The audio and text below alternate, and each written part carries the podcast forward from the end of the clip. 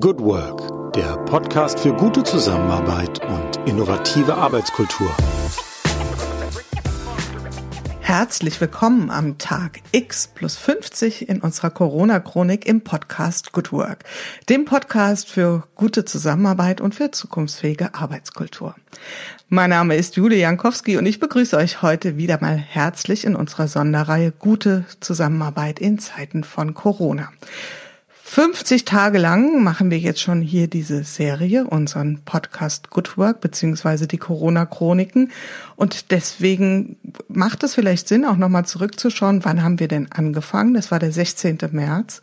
Und am 16. März wurden die Schulen in Deutschland bundesweit geschlossen. Und damals hatten wir so das Gefühl, damals, klingt schon so lang her, dass es ähm, tatsächlich eine neue Qualität einführen wird. Und das ist ja, glaube ich, auch, kann man mit heutigem Blick sagen, durchaus richtig so.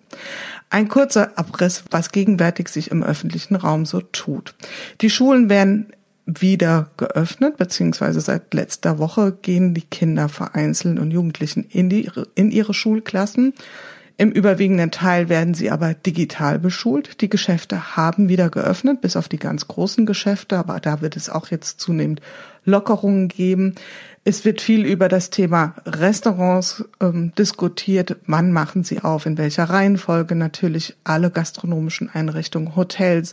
Das Thema Fußball in Deutschland, wen würde es überraschen, wird hoch diskutiert. Also das ganze Thema, wie kommen wir wieder in eine Lockerung? Der Maßnahmen, ist etwas, was die Menschen beschäftigt. Was passiert an der gesundheitlichen Front?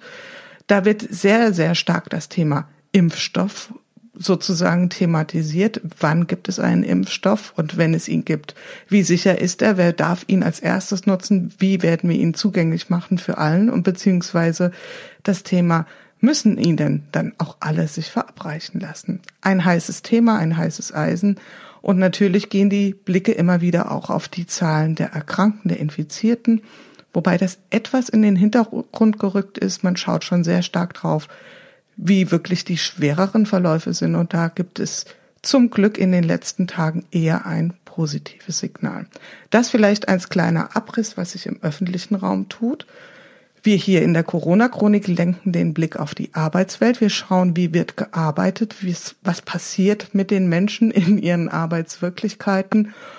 Und da bin ich persönlich sehr, sehr stolz, heute jemand am Mikrofon haben zu können, die sich perfekt damit auskennt. Wir haben heute Ines Imdahl in unserem virtuellen Studio. Sie ist Diplompsychologin und sie ist Gründerin und Geschäftsführerin der Marktforschungsagentur Rheingold Salon in Köln. Und wenn ich mit irgendjemand wirklich sehr gerne darüber sprechen möchte, wie die Befindlichkeiten der Menschen in der Arbeitswirklichkeit sind, dann mit ihr. Deswegen ein herzliches Willkommen, liebe Frau Imdahl. Ja, ich freue mich auch, dass ich dabei sein darf heute, liebe Frau Jankowski. Sehr schön. 5.5. der 50. Folge. Das ist ganz wunderbar. Das ist wunderbar, oder? Also es ist so, es ist genau genommen sind sie so schon über die 50. Folge, aber der 50. Tag, seitdem wir es machen. Und das ist wirklich mhm. toll. Okay, ja. Haben Sie gut abgepasst oder wir zusammen?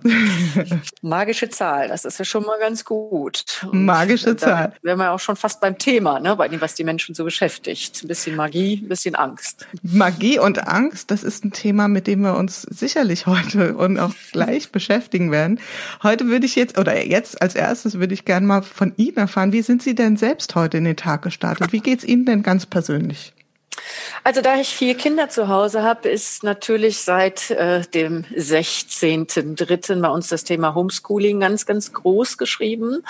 Das heißt, wir starten im Grunde damit, äh, alle Rechner ans Laufen zu kriegen, zu schauen, dass überall das WLAN funktioniert, dass jeder seinen privaten Raum hat, um auch ungestört äh, sein Online-Video, sein Online-Schooling zu bekommen. Und äh, dann ähm, habe ich selber meine Präsentationen, meine ja, äh, Kundentermine auch per Videocall heute im Homeoffice gemacht. Ja, und jetzt äh, sitze ich hier und äh, rede mit Ihnen. Also eigentlich ähm, schon fast eine typische Situation, wenn man so will, gleichwohl ich sie immer noch nicht als normal bezeichnen würde. Mhm. Sie beschäftigen sich ja sehr gern mit diesem Thema, nicht nur zu Zeiten von Corona und von Krisen. So dieses, wir nehmen es mal bewusst in Anführungszeichen das Normal. Wir haben schon über schon ganz klein bisschen hingedeutet das Thema, das vielleicht das Magische oder was die Menschen jetzt mhm. ähm, erwarten. Vielleicht erklären Sie unseren Hörerinnen und Hörern erstmal, was Sie mit Ihrem Rheingold-Salon machen und was es dann vielleicht für einen Bezug gibt zu dem Magischen oder Nicht-Magischen. Also zunächst machen wir tiefenpsychologische Forschung. Das heißt, im symbolischen Sinne legen wir Menschen auf die Couch und befragen sie zu ihren seelischen Befindlichkeiten. Und zwar zu allen möglichen seelischen Befindlichkeiten. Also ob das jetzt Werbung ist oder Marken sind, aber eben auch ganz viel Kultur. Und äh, da ist natürlich das Hauptthema, was wir im Augenblick kaum ausblenden können, das Thema Corona, das äh, Thema, wie gehe ich damit um, wie fühle ich mich dabei, äh, was ändert sich, wie geht's mir damit, was bedeutet es für mich, was bedeutet es auch für den konkreten Umgang mit Konsum, mit Werbewirkung, mit Mediennutzung und so weiter. Also das ist erstmal unser Kern, unser Forschungskern. Darüber hinaus beraten und begleiten wir dann Unternehmen in ihren seelischen Befindlichkeiten. Aber der Schwerpunkt hat sich im Moment schon ganz klar in Richtung, was ist eigentlich los? Äh, was hat das für einen Einfluss auf die Psyche der Menschen? Was steht zu erwarten? Also das sind schon die Kernfragestellungen, mit denen wir uns gerade aktuell viel beschäftigen müssen. Übrigens eine hohe Bereitschaft der Menschen, sich damit zu beschäftigen, sind ganz froh, wenn sie da mal drüber reden dürfen, gerade auch mit Psychologen. Das mhm. muss man vielleicht auch mal sagen. Das kann ich mir gut vorstellen, denn Sie treten ja, um das hier auch nochmal ganz klar zu unterstreichen, nicht aus einer therapeutischen Haltung an, sondern es geht Ihnen ja wirklich um die Forschung, die Sie so wie ich es ähm, verstehe, ja im Dienste der Unternehmen, ihrer Auftraggeber tun, aber nicht nur hat sich denn da grundsätzlich jetzt, weil wir reden ja hier auch in unserem Podcast über Zusammenarbeit, das heißt, hat für Sie sich denn die Arbeitsweise grundlegend geändert durch Corona? Also Sie als Ja, also das, das, das Übliche ist natürlich, dass ähm, auch bei uns äh, die klassische Frage immer im Raum steht, wer äh, die es ja jetzt eindeutig zu beantworten gibt. Also die Frage, wer ist bei Ihnen im Unternehmen zuständig für die Digitalisierung, CEO, CDO oder Covid-19, ähm, hat sich bei uns also genauso wie in allen anderen Unternehmen äh, klar bewahrheitet, dass wir einen gigantischen Sprung gemacht haben. Also in der tiefen psychologischen Forschung war es bisher so, dass man immer face-to-face -face und ganz direkt befragt hat. Und jetzt stellt sich heraus, dass tiefen Interviews auch sehr gut in einem Videocall gehen, äh, zumindest wenn sie eins zu eins sind. Also das ist aber etwas, was ja für alle Unternehmen jetzt gilt, dass sie wahnsinnig schnell in der Lage waren, äh, digitale Voraussetzungen zu schaffen, um eine Grundform des Arbeitens weiter zu ermöglichen. Aber das würde ich im Moment noch nicht als den entscheidenden Unterschied ansehen, sondern der entscheidende Unterschied ähm, ist ganz sicher auf der seelischen Ebene zu sehen. Also wir haben ja immer wieder untersucht, wie gehen die Menschen jetzt damit um mit den veränderten Verhältnissen. Und da gibt es eben erstmal zwei Extreme, die sich aber auf ein Phänomen zurückführen lassen. Also eigentlich befinden sich die Menschen im Moment in einer seelischen Fassungslosigkeit. Also wir haben ja unsere Formen des Arbeitens komplett verloren. Hm? Also wir haben unsere Alltagsstruktur verloren. Das haben wir am Anfang sehr stark bei den Senioren untersucht und jetzt auch bei den jungen Menschen. Und wir ringen darum, neue Formen und Fassungen zu kriegen. Also es ist unglaublich schwer, einen Alltagsrhythmus aufrechtzuerhalten.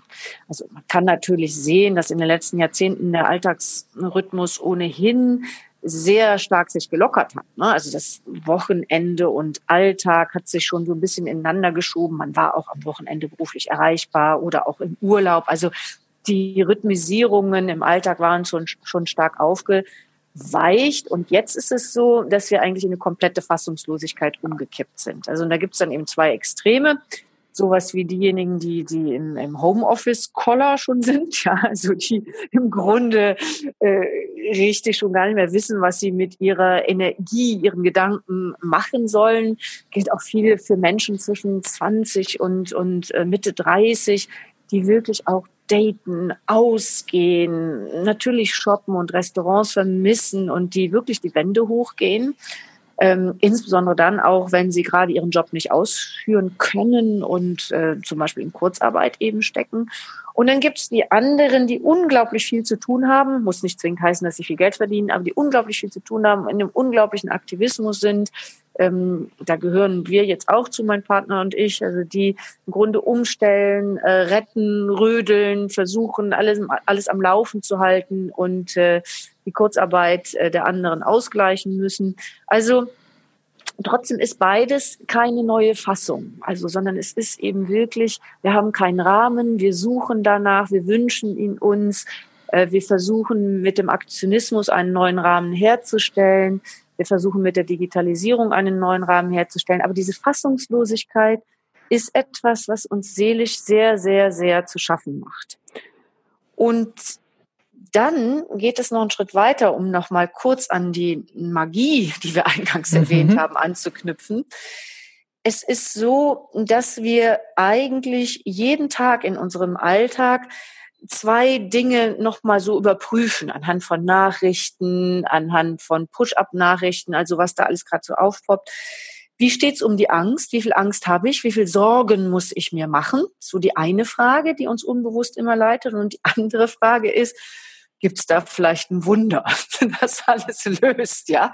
Also zum Beispiel war heute äh, eine Nachricht mit Wunderpotenzial. Impfstoff in Indien. Ne? Können, wir können direkt vier Millionen Dosen ab nächster Woche oder übernächster Woche produzieren. Das sind solche Wundernachrichten, äh, auf die wir insgeheim so ein bisschen hoffen, dass das Ganze ja sich auflöst und als kurzer Albtraum oder als kurzer äh, ja ja kleiner Zwischenalbtraum sich entpuppt und äh, man wieder weitermachen kann wie vorher. Also das resultiert aber wirklich aus dieser Fassungslosigkeit, in der wir uns im Moment befinden. Es wird zwischen Angst und Wunderhoffnung hin und her titschen.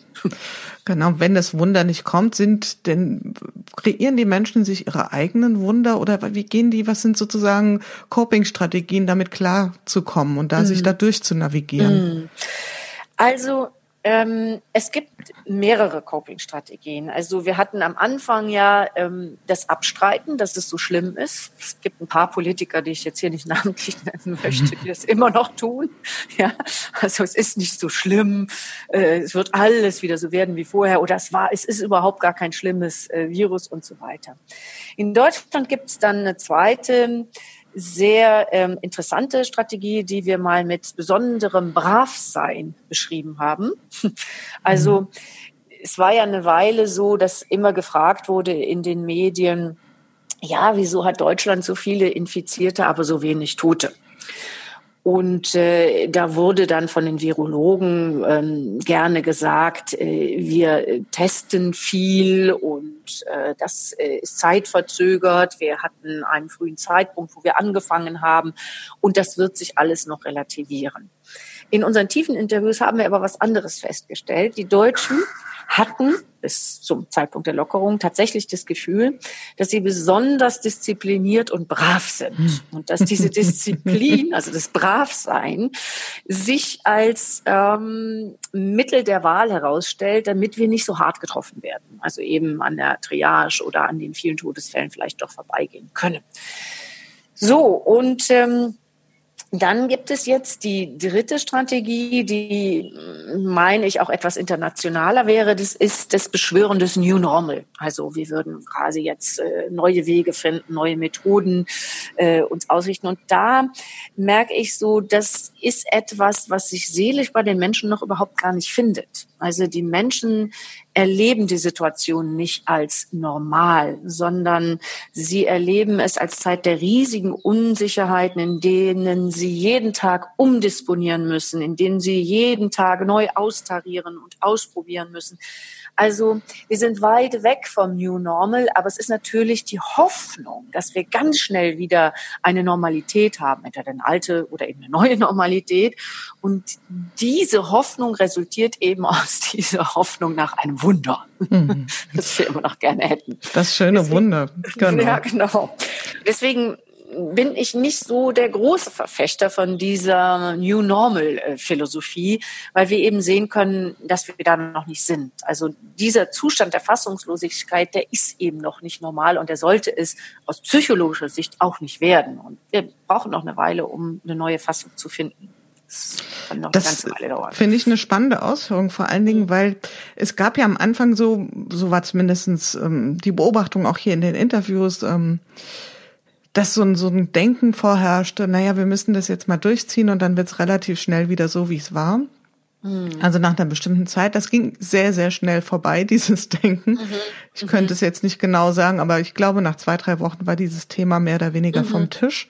Dann kam immer dieses Thema, was Sie jetzt auch adressieren, dieses neue Normal. Und dahinter liegt ja so ein bisschen die Vorstellung, wir haben ein altes Normal, also die Zeit vor Corona. Und es wird irgendwann eine Zeit nach Corona geben. Und jetzt befinden wir uns sozusagen in einer Phase der Transformation, mhm. der Fassungslosigkeit. Das finde ich ein sehr, sehr schönes Bild. Ich kann da 100 Prozent mitgehen, was Sie ausgeführt haben. Und die Frage ist, ein anderes Bild wäre ja, es gibt so etwas wie ohne Corona und mit Corona. Das würde ja dann bedeuten, dass wir jetzt nicht neu in eine ganz neue Phase springen, sondern oder Zeit springen, sondern dass das, was wir momentan erleben, fluide sich hin weiterentwickeln wird, aber es wird nicht wieder sozusagen nochmal komplett anders werden. Was wäre da so Ihre Einschätzung? Also im Augenblick ist es so, dass ich sehr kritisch auf alle Zukunftsperspektiven schaue. Also es gibt viele Trendforscher und ähm, natürlich viele sehr, sehr kluge Menschen, die immer wieder sagen, so wird es sein, so wird das Ganze ausgehen. Und ich muss sagen, ich wüsste das auch gerne, wie das Ganze ausgeht, weil mich das total beruhigen würde. Ja, egal wie schrecklich das ist, ist zu wissen, wie es ausgeht, macht einfach viel ruhiger als das Gefühl dieser Unsicherheit und der Unwägbarkeit. Es ist aber leider so, dass wir in unserer Forschung feststellen, dass sich das von Woche zu Woche, manchmal sogar von Tag zu Tag ändert, wie es ausgeht. Ja, also ähm, bei den Lockerungen, da haben wir dann noch festgestellt, naja, das ist so zwischen Sorglosigkeit und Schuldbewusstsein, als die Lockerungen anfingen, da sind manche ganz hatten das Gefühl, es ist vorbei, es ist alles sicher und andere sind ganz schuldbewusst in die Geschäfte gegangen, haben sich umgeguckt, darf ich das überhaupt? Und das hat sich jetzt auch schon wieder äh, geändert. Jetzt sind wir schon wieder in einer Phase, wo ganz klar wäre, wenn wir einen zweiten Lockdown hätten, das wäre seelisch eine Belastung, die könnten wir schon gar nicht mehr stemmen. Vielleicht sähe das aber in ein paar Monaten wieder anders aus.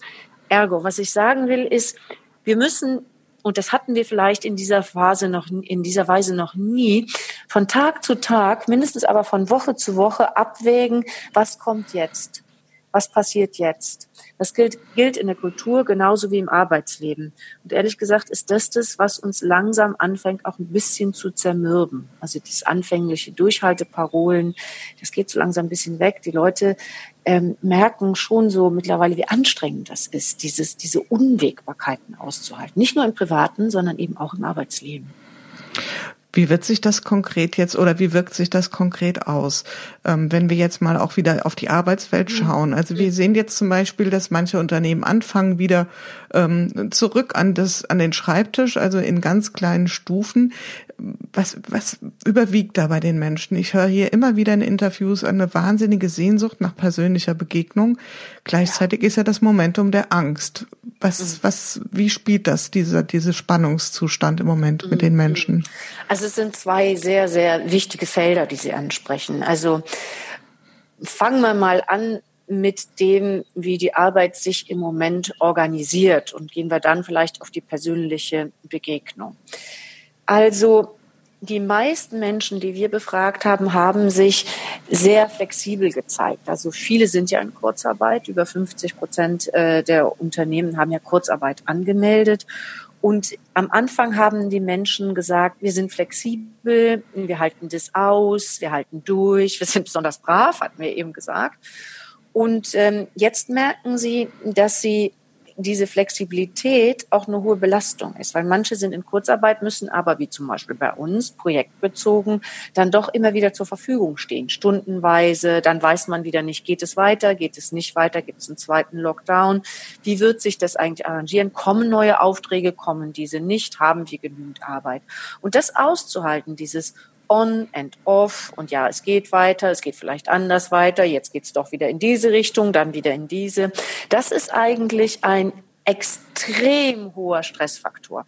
Ich glaube, dass der psychologisch sogar stressiger ist als sagen wir 50, 60 Stunden die Woche zu arbeiten. Ja, darüber wurde sich ja vorher immer beklagt. Über dieses, man kommt nicht raus, man hat total viel zu tun und man hat ganz, ganz viel Stress, zumindest in unseren Branchen oder vergleichbaren Branchen.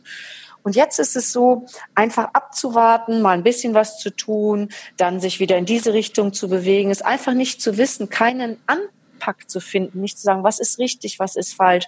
Das wirkt sich langsam auf die Psyche der Menschen aus in einer Weise, die wir schon als extremen Stress bezeichnen können. Also es ist wird wirklich auch ein Stresstest für das Arbeitsleben und zwar auch für jeden persönlich. Dazu kommt dann der Faktor, das Social Distancing. Wir, wir sind keine Wesen, die das ewig aushalten können, keine anderen Menschen zu berühren. Jetzt merken wir, dass Social Media und das Video Calls uns nicht dieselbe Befriedigung geben ne? dass wir das wirklich brauchen. Also Singles, die jetzt äh, seit Monaten ähm, keinen anderen Menschen mehr berührt haben, sagen, ich möchte jeden umarmen, den ich auf der Straße sehe, mhm. ganz egal wen, Hauptsache ich darf mal wieder jemanden umarmen. Da sind diese, die in Familien jetzt äh, quasi zu Hause bleiben, natürlich im Vorteil, da geht das ja immerhin noch. Hm? Nichtsdestotrotz wünscht man sich das auch mit Freunden und wenn ich was ganz persönlich sagen darf, ich habe mir noch nie so sehr gewünscht, in einer vollen Kneipe ein Bier zu trinken. Das kann ich ich wusste gar nicht, dass es dafür ein eigenes Bedürfnis gibt. Was wir alles entdecken, alle Sehnsüchten. Genau. genau. Ne, also, und das ist natürlich noch ein zusätzlicher Faktor, aber äh, diese Unwägbarkeit, nicht zu wissen. Es wäre auch einfacher zu sagen, jetzt drei Monate gibt's keine Arbeit mehr. Das ist seelisch schlimm, aber klar. Noch schlimmer ist eben zu wissen, on, off, mal so, mal so, mal so, mal so. Ja, das kennt man auch aus Beziehungen. Das sind eigentlich die schwierigsten Faktoren, die, die einen am ja, stärksten belasten. Ja, wenn es weder klar on noch, noch klar off ist. Und so in dieser Situation sind wir gerade. Ich könnte mir vorstellen, dass das ja sowas wie ein Ohnmachtsgefühl auch erzeugt bei den Menschen, dass sie eben, wie Sie ja. eben sagen, keinen Anpack haben, wie sie das ja. äh, ändern können. Ja. Was sind denn so Hilfen? Ich höre hier im Podcast immer wieder oder in den Interviews, dass Menschen darum ringen, sich eine Struktur zu schaffen, Rituale. Was berichten da die Menschen in ihren Interviews? Also am Anfang waren die Strukturen sehr, sehr stark im Vordergrund. Es waren auch die klaren Empfehlungen. Man merkt aber, dass die Menschen das schwer durchgehalten bekommen. Also wenn es eben keine Arbeit gibt, äh, dann ist es schwierig. Oder wenn es nur punktuell Arbeit gibt oder man sich flexibel zeigen muss, die Strukturen wieder durchgebrochen werden.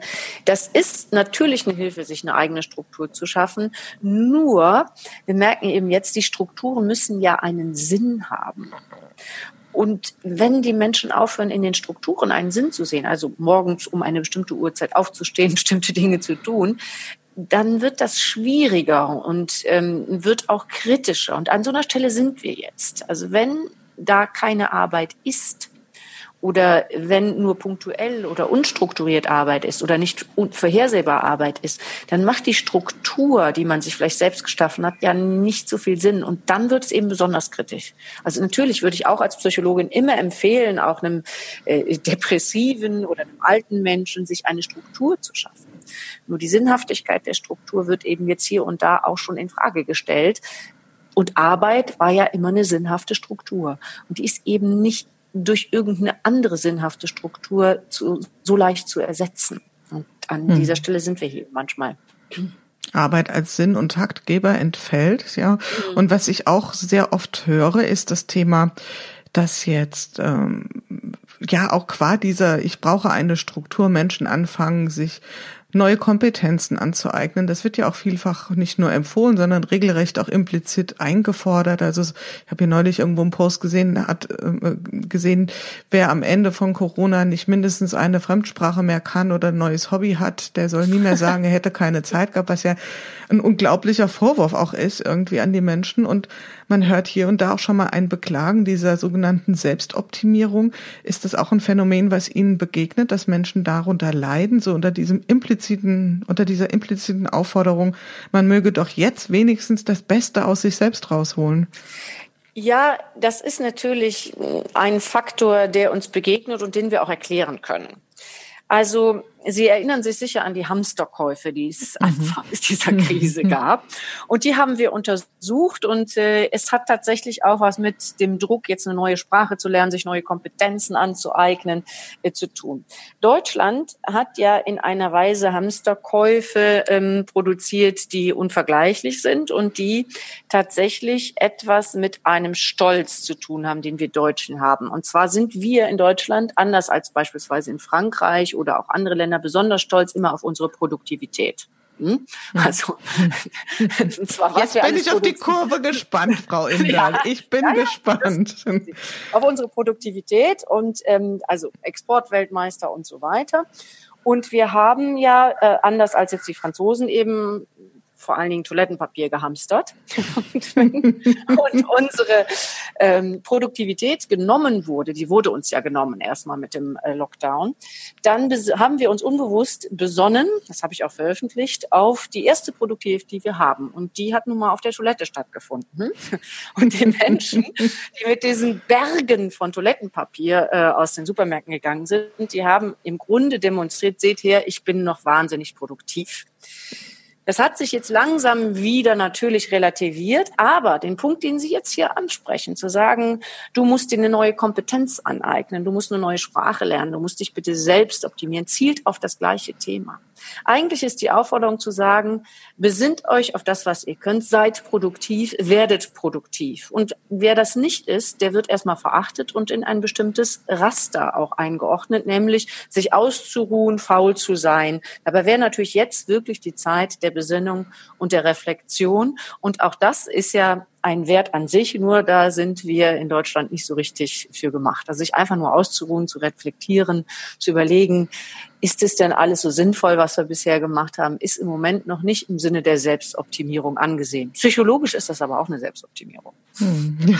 Auch spannend. Ja, der Müßiggang, ja, der hat nicht so wirklich Konjunktur bei uns mhm. Deutschen. Und ähm, ja, nee, also das, das beobachte ich tatsächlich auch und dass das wirklich ein großer Stressfaktor zu sein scheint ähm, bei den Menschen und dass man dem auch sich gar nicht so richtig gut entziehen kann.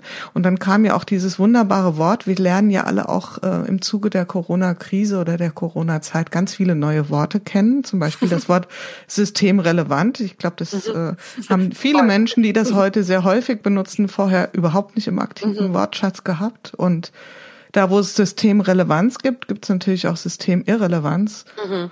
Und ähm, das wäre vielleicht noch so ein Thema, was ich gerne bei Ihnen ähm, mal beleuchtet hätte, wenn ich schon mal die sozusagen die Chance habe, das äh, von Fachseite beleuchtet zu bekommen, nämlich das Thema, wir haben auf der einen Seite die Kurzarbeit, also das Phänomen der, ja, was ich beobachte, dass Menschen sich dann auch weniger relevant fühlen. Also nicht nur das Thema der existenziellen Bedrohung ihres Arbeitsplatzes, sondern auch, was ist mein Beitrag in dem Unternehmen oder in der Gesellschaft und auf der anderen Seite die Menschen, die schier hohltränen vor äh, Betriebsamkeit, vor Aufgaben, vor, wie haben Sie es gesagt, retten und rödeln. Und genau, ähm, genau fand ich auch ein sehr schönes äh, Wortspiel. Und was tut sich denn da auf dazwischen? Also wie spielt das mit den Menschen? Ja, das ist ja. Also ich finde, Sie haben das schon exzellent beschrieben. Also wir haben die Systemrelevanz und wir haben die Überflüssigen. ja. so. Und das kommt natürlich seelisch auch an. Wenn ich keine Arbeit mehr habe, wenn ich in Kurzarbeit gehe, dann fühlt man sich überflüssig. Und das ist ganz sicher ein weiterer Faktor, der da reinspielt in die Unwägbarkeiten, in den, in das Aufgebrochensein des, des Alltags, in das, ich weiß jetzt nicht, wie viel Arbeit habe ich, muss ich auf Abruf bereitstehen, also diese Unwägbarkeiten hatten wir ja schon. Und dann kommt dazu, wenn eben keine Arbeit da ist, bin ich dann eine von den Überflüssigen. Ich meine, das geht ja bis in die Unternehmen. Brauchen wir eine Fluggesellschaft in Deutschland? Das ist gerade eine zentrale mhm. Frage. Mhm. Oder brauchen wir die nicht? werden wir überhaupt noch mal äh, so viel fliegen oder ist das nicht eigentlich überflüssig? Wie viel von dem, was wir bisher getan haben, ist überflüssig und wie viel von den Menschen und Tätigkeiten sind überflüssig? Und natürlich, und da sind wir eben wieder sehr deutsch, machen wir unseren persönlichen Wert immer an unserer eigenen Arbeit, schrägstrich unserer eigenen Produktivität fest. Und wenn die nicht mehr gewünscht ist, dann fühlen wir uns sehr schnell auch sehr wertlos. Vollkommen klar. Und von daher ist es schon wichtig, sich darüber klar zu werden, was macht meinen Wert aus jenseits der Arbeit? Übrigens eine Frage, die im Rahmen der Digitalisierung auch von Menschen wie dem, wie dem Precht, also dem Philosophen, immer wieder mhm. gestellt worden sind. Ja, also Digitalisierung führt dazu, dass viele, viele, viele Arbeitsprozesse überflüssig werden. Nur, jetzt sagen wir von heute auf morgen, wie das jetzt schon über mhm. Corona eben der Fall ist, zeigt uns das auch nochmal, was das mit uns macht. Vielleicht können wir Corona ja auch, aber das entsteht jetzt hier aus der Diskussion mit Ihnen als Probelauf für die Extremdigitalisierung mhm. sehen und sehen, wir brauchen einen Wert jenseits der bisherigen Arbeit, einen menschlichen Wert und einen persönlichen Wert. Genau. Das könnte man vielleicht daraus ziehen, ja. Auf jeden Fall. Und das wird ja auch dieses ganze Thema bedingungsloses Grundeinkommen, ja. ohne diese Kiste jetzt auch noch öffnen zu wollen. Ja.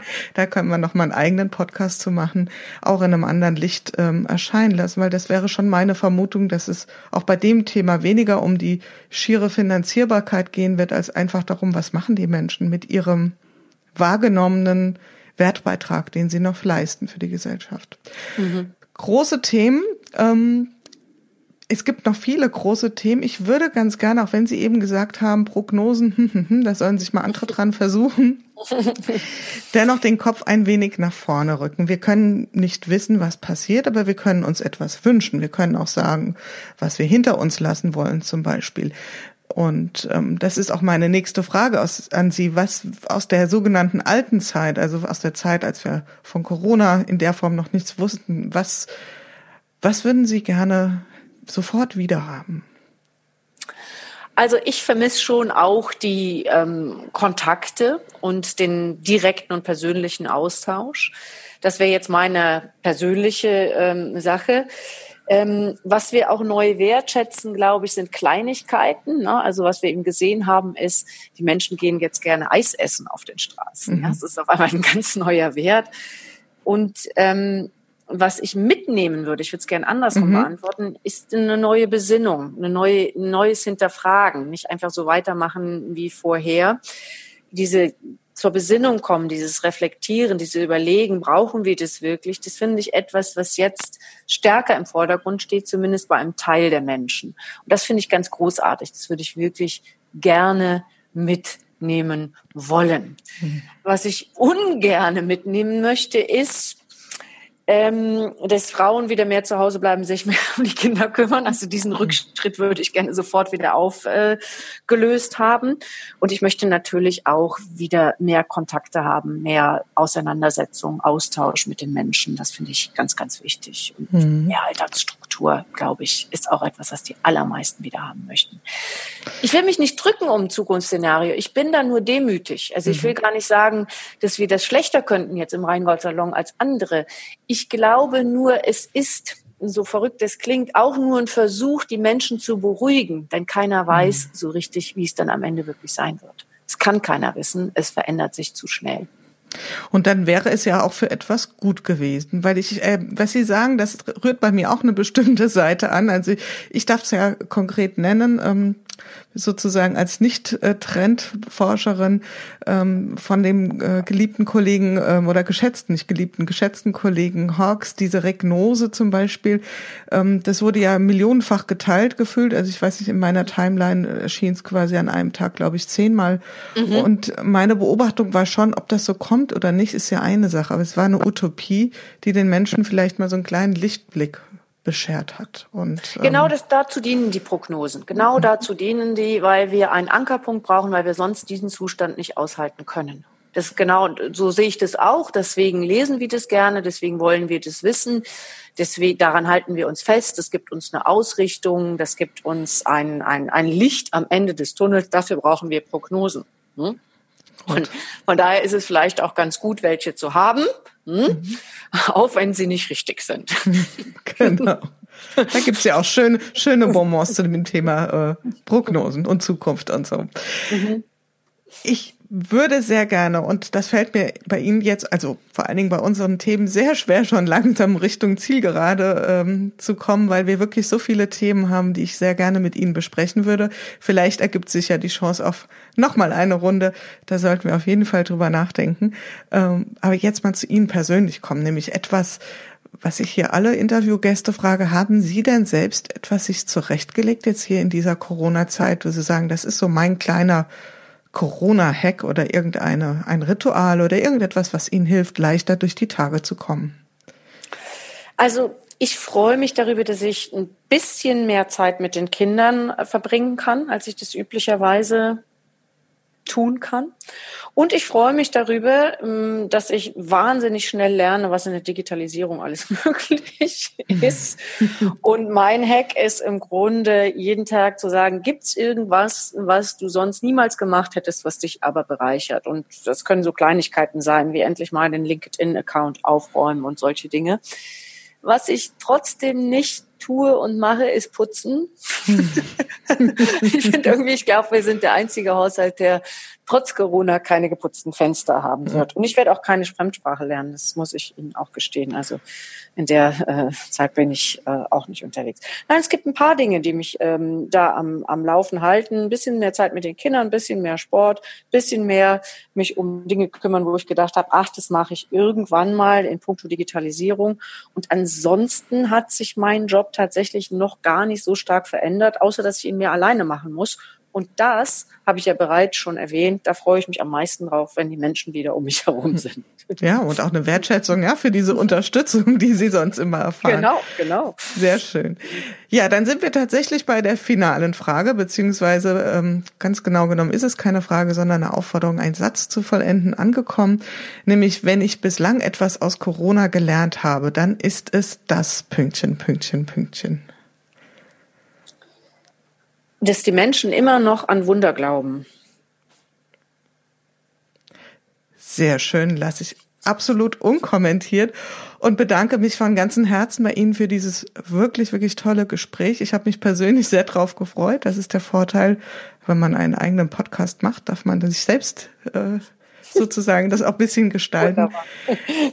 Ich wünsche Ihnen, Frau Imdahl, alles Gute. Ich wünsche, dass Sie gut durch diese Zeit kommen, dass Sie weiterhin Augen, Ohren für uns offen halten und klug interpretieren, was die Menschen umtreibt. Davon können wir alle profitieren. Und ich freue mich, wenn wir uns irgendwo wieder begegnen, beziehungsweise vielleicht eine zweite Runde drehen. Da würde ich mich auch sehr darüber freuen. Es war mir ein riesiges Vergnügen, mit Ihnen zu sprechen und ich hätte noch ein paar Stunden weitersprechen können mit Ihnen. Ja, das war's für heute wieder in unserer Corona-Chronik im Podcast Good Work dem Podcast für gute Zusammenarbeit und für zukunftsfähige Arbeitskultur. Wenn ihr Lust habt, noch weitere Folgen euch anzuhören, schaut einfach auf www.umic.de slash podcast oder über iTunes und Spotify. Ich freue mich, euch wieder hier zu hören und habe am Ende nur einen einzigen Wunsch an euch, nämlich bleibt gesund. Eure Julia Jankowski.